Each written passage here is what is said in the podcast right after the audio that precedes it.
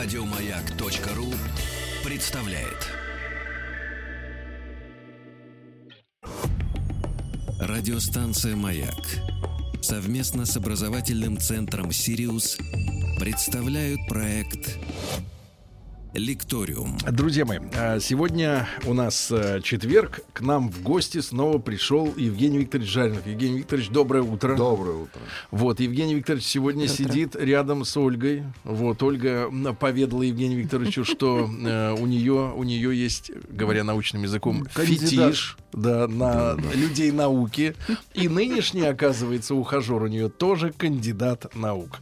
Прекрасно. А Евгений Викторович, Ольга, литературовед, доктор филологических наук. Не таких точных, как вот вы, чем увлекаетесь, да.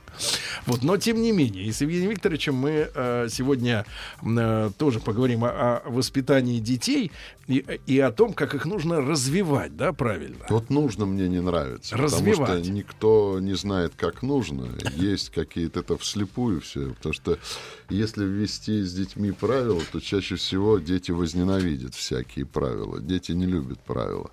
Дети любят создавать свои собственные правила. Это игра и прочее. И, конечно же, педагогика игры — это самое спасение. Поэтому я не буду долженствованием. Я терпеть не могу сам вот всякое долженствование в школе и прочее. Евгений Викторович, ну вот вас в детстве, поскольку вы хороший пример уже, так сказать, да, в нынешнем своем образе, а, вас как-то развивали специально? Знаете, вы вот что такое развивать ребенка? знаменитую цитату из «Женитьбы Гоголя». А невеста э, знает французский?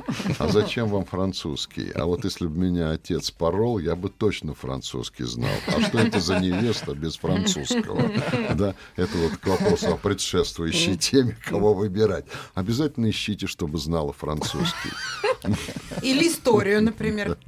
Тоже Нет, важно. Ну не надо бичевать сейчас себя Поэтому вы спросили, э, то я вот Вас вот как развивали? Меня развивали, понимаете, я мне повезло, во-первых, на учителей, а вообще, э, как это сказать-то, как вот я себя вспоминаю, а мы же ведь себя вспоминаем с искажениями, потому что это уже воспоминания доктора, профессора, а стал быть, происходит идеализация. Ну, ну как это? Это почти, так сказать, вот как же я дошел до такого? Значит, я уже с детства, значит, я уже с детства был таким ботаном и так далее, и Ну, уже знал, что мне надо Подавал надежды. подавал. Да ни, ни хрена я ничего не подавал. Вот э, я был э, дворовым парнем. Для меня хоккей. э, Это сам. Меня, когда я уходил на улицу, бабуля моя крестила за спиной, потому что знала, что без драк не обойдется. Потому что когда я приходил, меня спрашивал, ну с кем ты хоть дрался? Я отвечал, ничтоже сумняшися со всеми. Потому что драться с кем-то одним я считал не стоило, да. Ну, поэтому, так сказать, э, я не знаю, как я рос. Мне просто случайно по- повезло с учителями и со школой. Случайно. Случайно. Потому что школа была великолепная, математическая, седьмая. Там был прекрасный педагогический состав. Они не очень меня насиловали. Вот. э, И как-то, так сказать, так случилось, что на каком-то этапе... э, Ну, вы понимаете, Я, я... хочу просто понять, что э, обошлось без Монтессори. Я да, был вот двоечник-троечник. Я был двоечник-троечник, скажу вам так. Мой аттестат был три с половиной, ниже не бывает. Вот. Но э, у меня были классные учителя, которые, знаете, как-то они так здорово, не только со мной, а со всеми нами устраивали отношения, что прежде всего они обращали внимание на мотивацию. Вот если не замотивировать, то ты хоть кол на голове чеши, ничего из человека не выйдет. Я помню, как я впервые открыл для себя, вот это может показаться дикостью, но для меня это была вершина абстрактного мышления, извините меня, после того, как я все детство провел на льду и э, стоя вратарем дворовой команде. И, значит, это, дерясь на палках, на всем, чем угодно, да, в общем, двор был нормальный у нас и так далее. И вдруг я понял, что если я не пойму, что такое проценты,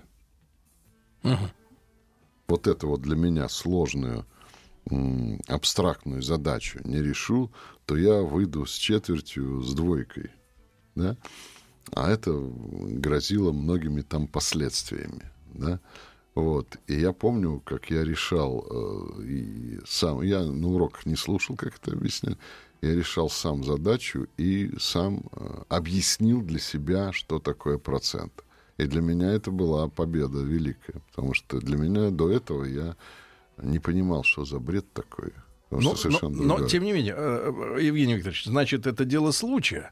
Родители-то сегодня не Точно хотят. так же я потом объяснил себе, что такое определение предела и дифференциальная интегральная Это система. нам еще предстоит себе объяснить, да, дать себе отчет в том, что такое предел. Да.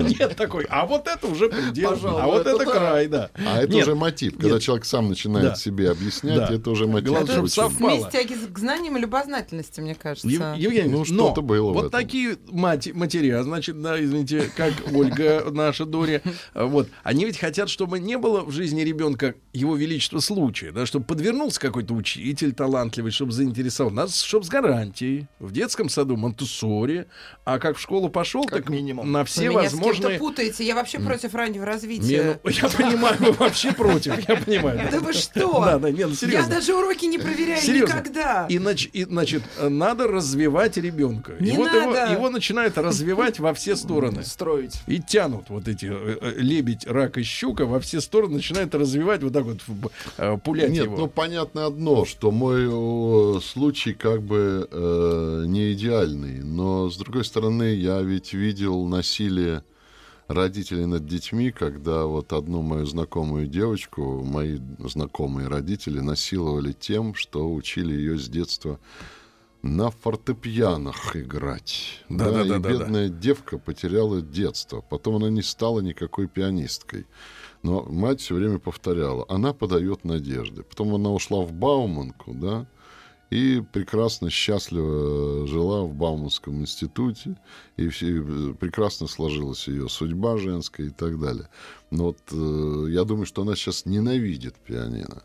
Я думаю, она сейчас к клавишам не подойдет. Ну и вот что это за развитие, извините меня, когда это было ей не в радость, когда это было не ее, она вообще не, не музыкальна. Просто родители хотели компенсировать, ведь многие родители в этом э, жестоком варианте компенсируют то, что они не получили сами. Они как бы в сознании, что у них что-то не, не, не случилось, да, я не буду называть, что это такое, они через детей хотят такой ваучер на будущее запустить, да. Это самый плохой мотив. Другой вопрос, конечно же, э, детей э, вот нельзя оставлять как сорняки, чтобы они росли как хотят. Я объясняю это очень просто, потому что действительность, которая окружает нас, как сказал один философ, у нее, у этой действительности, нет никаких намерений относительно нас. То есть она абсолютно к нам равнодушна. А равнодушие действительности чаще всего на этих детей влияет отрицательно, она их травмирует. Да? И поэтому родительская помощь, э, но опять-таки, помощь иногда может быть с перехлестом.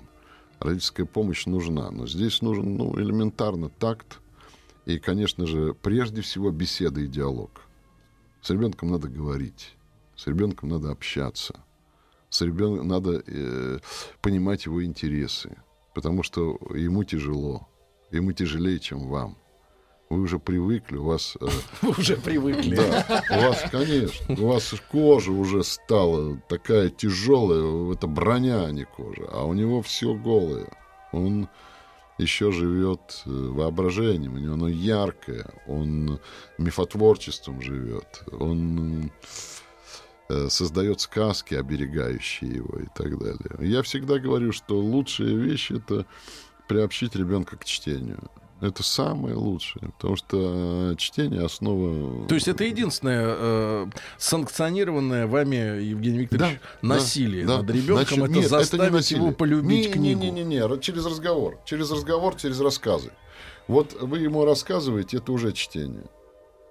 Вот э, вы ему пересказываете, это уже чтение. Пересказывайте то, что вам самим нравится. Пусть даже это будет взрослая книга. Но чтобы у вас, понимаете, интерес был. Если вы сами не интересуетесь чтением, у вас ребенок никогда не зачитает. А если он не будет читать, извините меня, у него будет очень серьезный изъян. Потому что все образование строится на чтении. Ну вот вас, хоккеиста, как к книгам притянули? Хоккеисты как меня э, книгам Некогда притянули. хоккеисту почитать. Ну, у него, же- задача другая. Совершенно верно. Но вот я говорю, что мне так повезло, что в нашей школе, вот о предметах мы сегодня говорим, да, советская школа предполагала учение стихов наизусть. Вот как ни странно, это вроде насилие, да. Но э, стихи, я еще раз говорю, когда ребенок заучивает даже через силу стихи, вы поймите, что происходит с его сознанием. Он э, через эти стихотворные формулы учится вербализировать свои, еще те, которые ему не принадлежат, но которые будут ему принадлежать, сложные чувства, мысли. Это, как сказал Выгодский, опора на ближайшее развитие. То есть он взрослее становится. А не рановато ли ребенку вот такие переживания, например, взрослого, зрелого мужчины? Никогда не рано.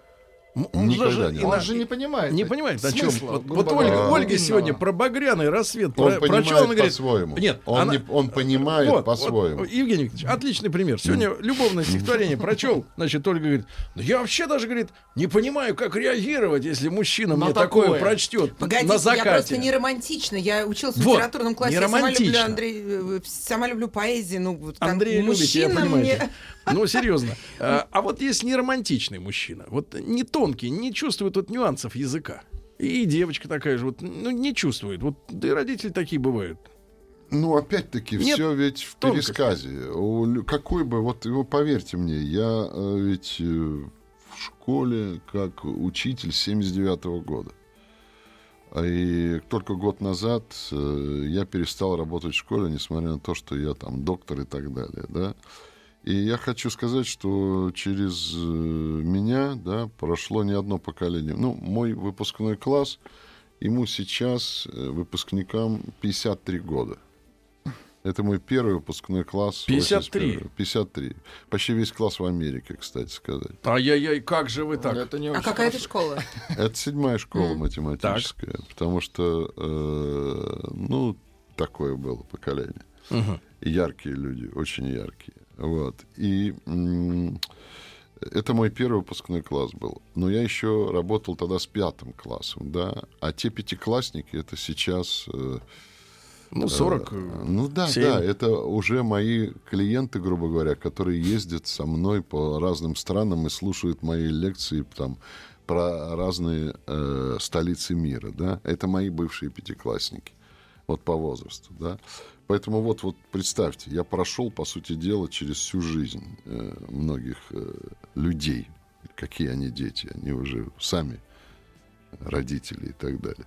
Я недавно тут встретил на моей лекции парня, которого я учил совсем недавно с пятого класса. Он сейчас заканчивает институт. Это так, э, вы не представляете, какая это скорость, да? И поэтому я не хвалюсь, просто опыт есть. И я хочу сказать, что почти любого, романтичного, не романтичный, совершенно неважно. А в ребенке, это опять-таки, я, может, говорю банальщина, но это не банальщина. В ребенке до того, как он станет скучным взрослым, а мы все скучные, потому что мы все, на нас верига социальных обязательств, мы, нам не нравится идти на работу, нам надо идти на работу, да, нам надо, знаете, как сказано в одной э, классной картине, speak the words, говори слова, нам надо говорить слова. Евгений Викторович, а вы знаете, как нам, мужчинам, тяжело? Ведь женщины любят ответственных мужчин, на которых груз Женщинам не легче. Женщинам, может, даже тяжелее. Знаете, я всегда за женщин в этом плане. Им еще тяжелее, я вас уверяю. Вот. И, Вы э, дамский угодник. а? Я не дамский угодник, я хочу сказать, что я, э, во-первых, очень многим э, обязан и благодарен женщинам, потому что э, правильно, как ты сказал, вот сценарист, э, забыл его. Мережко, может быть? Мережко, да. Он Он, сказал, что женщина женщин. сильнее мужчины. Вот в ней, особенно на Руси, женщин больше достоинств, особенно в нашей безумной стране. Вот, поэтому я всегда, так сказать, э, готов э, все Ну, комплименты допустим. женщинам, без всякого угодничества, без всякой, кстати сказать, цели, без всякой какой-то там выгоды, понимаете, я просто вот, мне повезло, у меня окружали великие женщины, я честно вам скажу. Вот. Значит, остальных окружали остальные.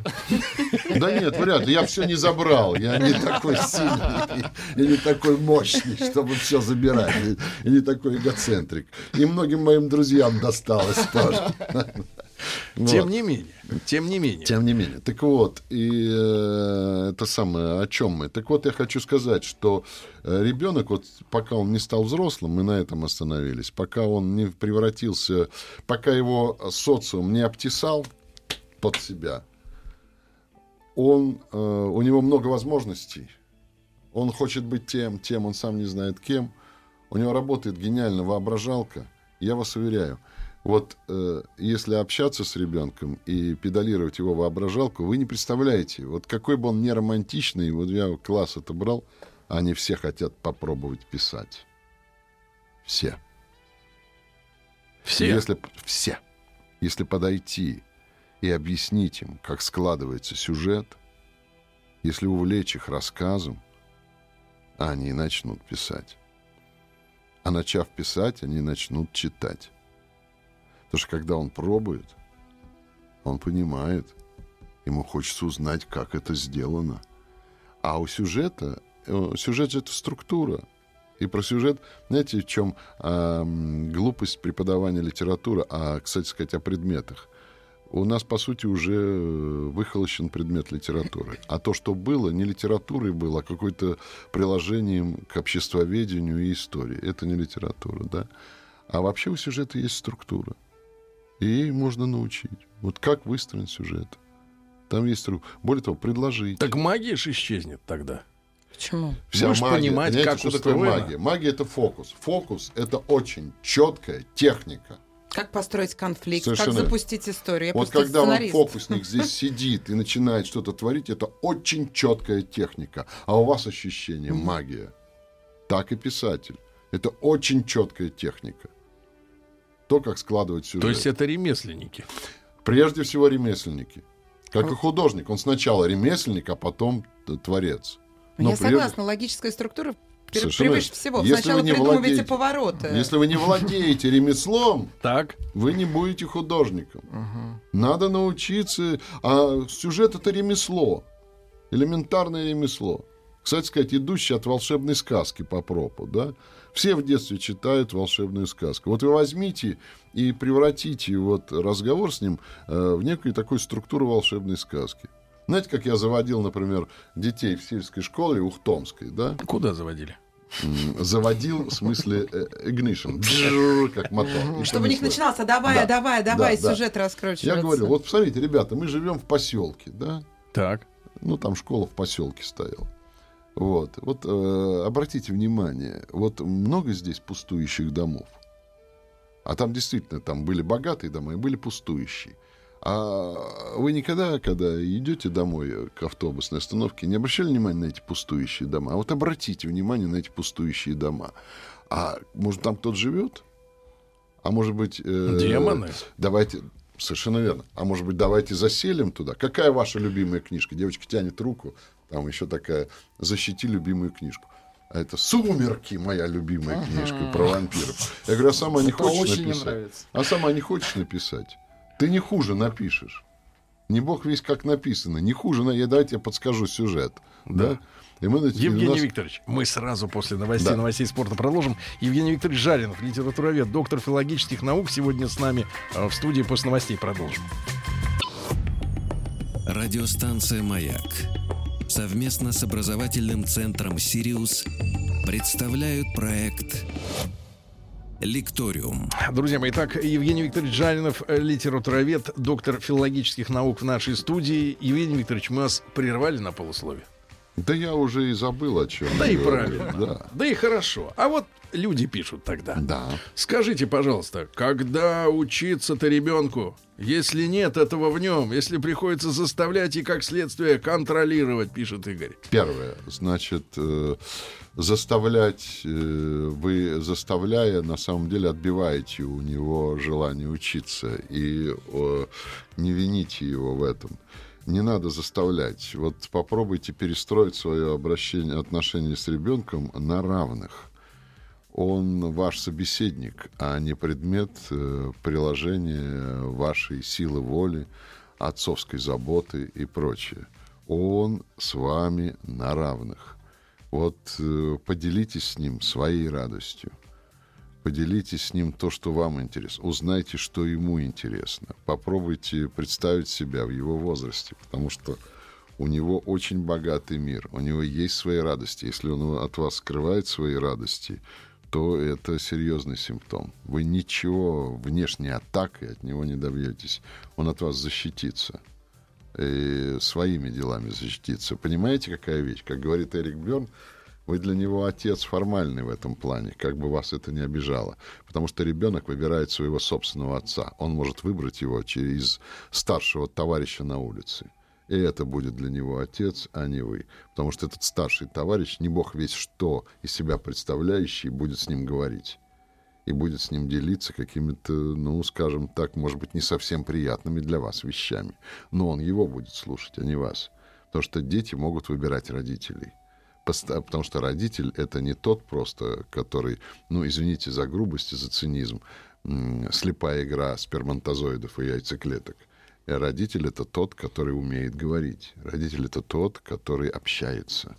Тот, который вносит помимо биологии а, еще э, культурный аспект. Вот попробуйте себя перестроить.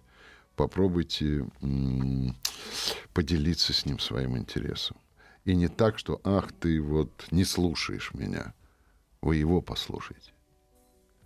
И не так вот. Ну-ка давай, сынок, скажи, что тебе интересно. Шиш-два вам. По-быстренькому. По-быстренькому давай, у меня времени нет. Цигель-цигель, а-лю-лю. Ничего не получится. Это надо завоевывать, это надо вот присматриваться к нему.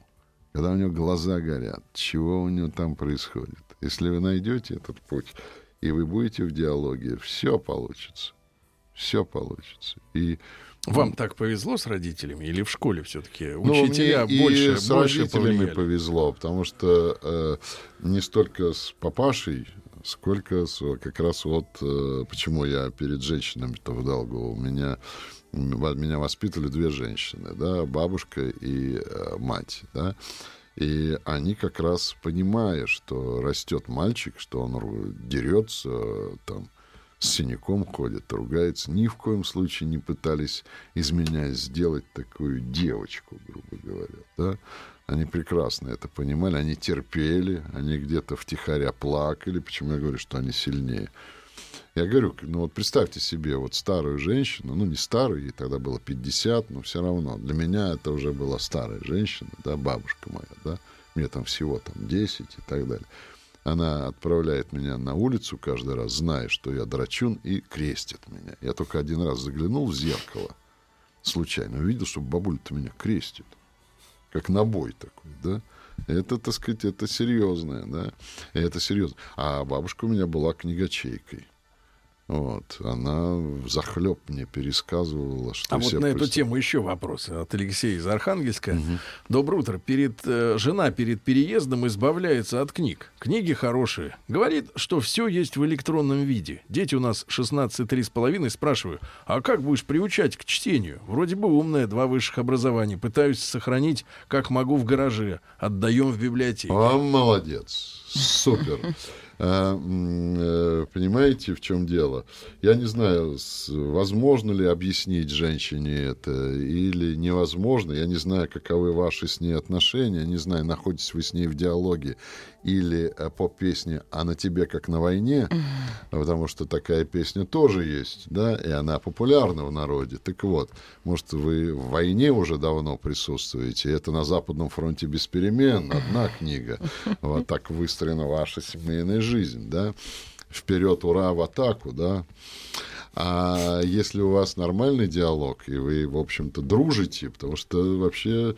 Э, то, супруж... то есть мы можем копнуть назад супружеский... и поговорить о том, как подружиться не, мы не с женой. Не уйдем. Супружеские отношения в лучшем варианте, это когда дружат. Да. Когда дружат. Потому что дружба, она, я вас уверяю, превыше секса когда люди начинают дружить. Свирепи дружба, да? Нет, э, да. секс сохраняется, пусть ради бога, все, все люди. Но если это еще и дружба, это фантастика. Это фантастика. просто. Это вы, если хотите, высший пилотаж. Ну, я просто на свой опыт интересуюсь. Так вот, смотрите, я для вас говорю, прекрасно, что вы послали. Книга, э, можете объяснить это жене, поймет, не поймет, другой вопрос. Я говорю, я не знаю, какие у вас отношения. Но книга для вас, книга должна быть живой. У кни... Раз живой, у книги должно быть тело. Потому что когда она в электронном варианте, да, она бестелесная. Это симулятор. Это даже не душа. Потому что когда вы держите электронную книгу, она, это, э, она исчезает. Это цифровая технология.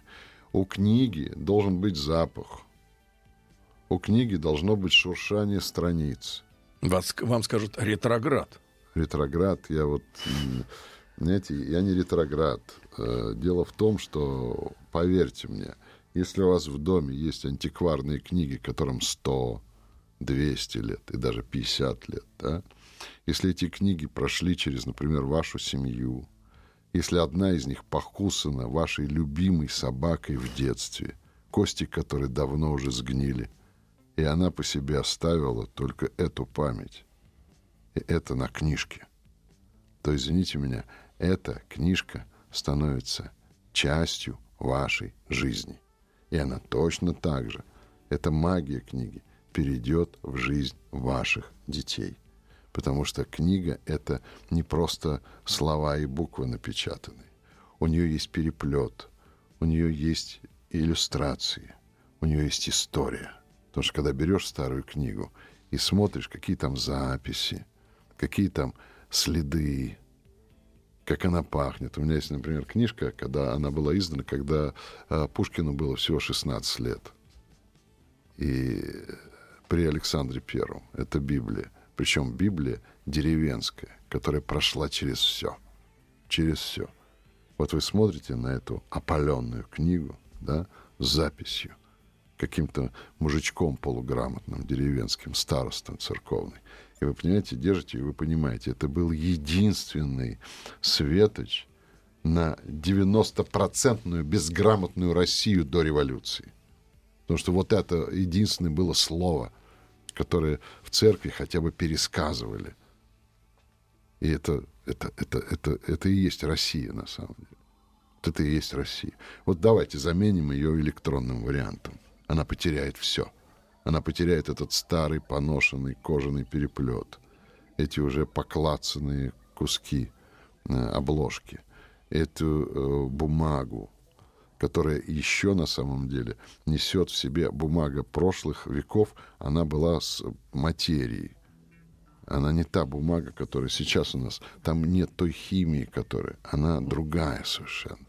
И представьте себе, сколько людей держали ее, сколько спасали ее от пожара – как ее хранили в советское время, потому что она была запрещена. Это история. И поэтому такие книги, вообще любые книги нельзя выбрасывать.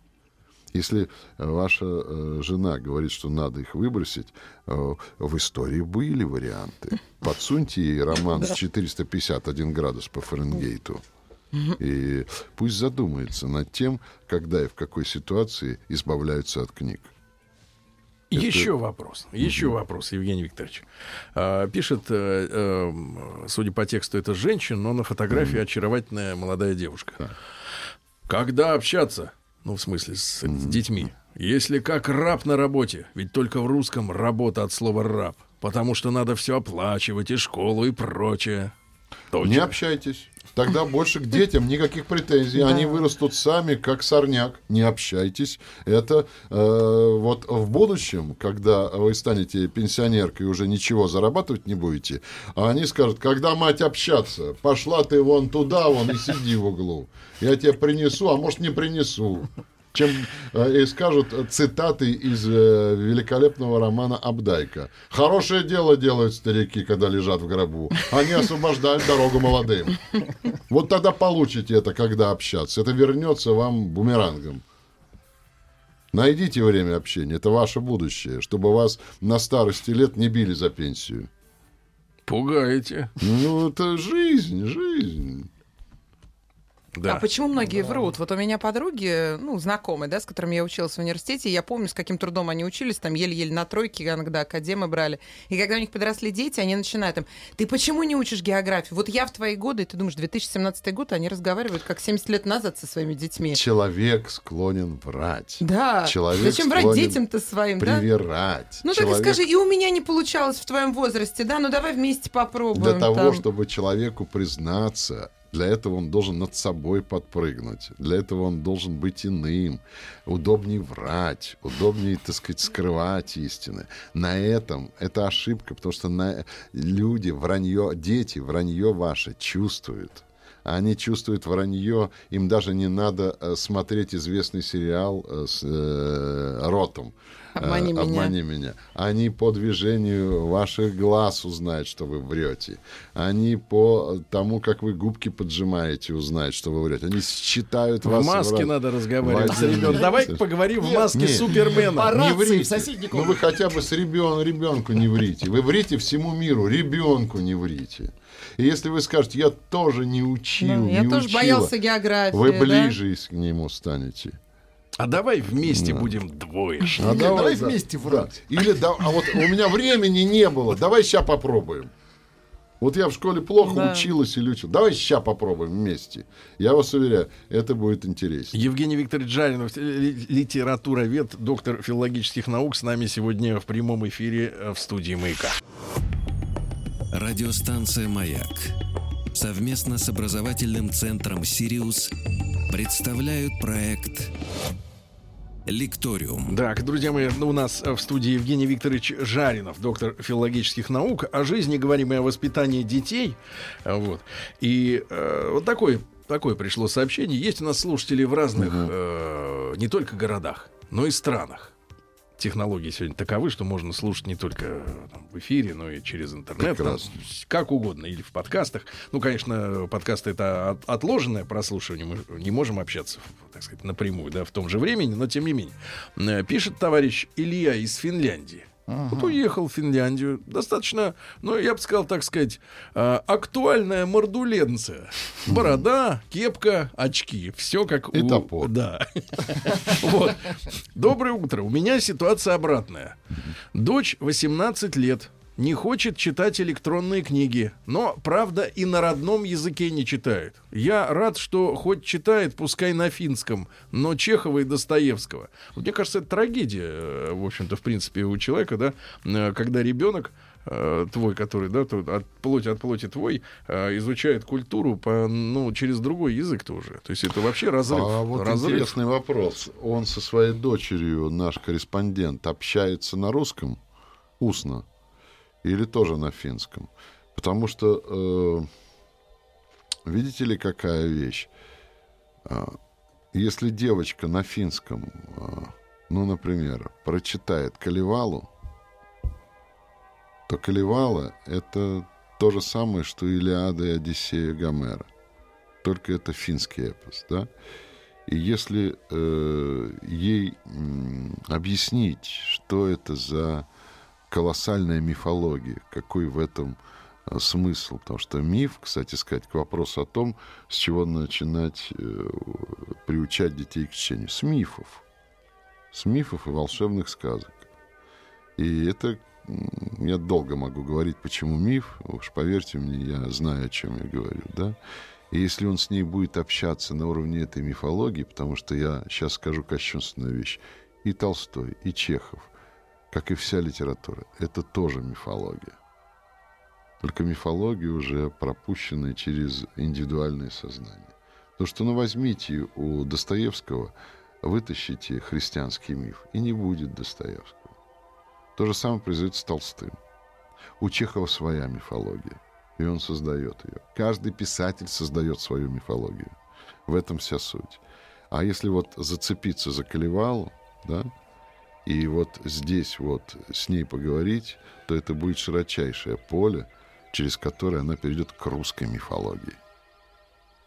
Если ее на этом зацепить, да.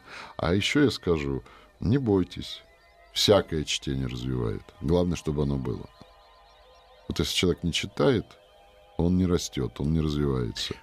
И, Евгений Викторович, но есть у нас и юмористы. Вот Ну, пишет давайте. человек. Сожгли с отцом 50 томов Ленина. Так и не удалось прочесть.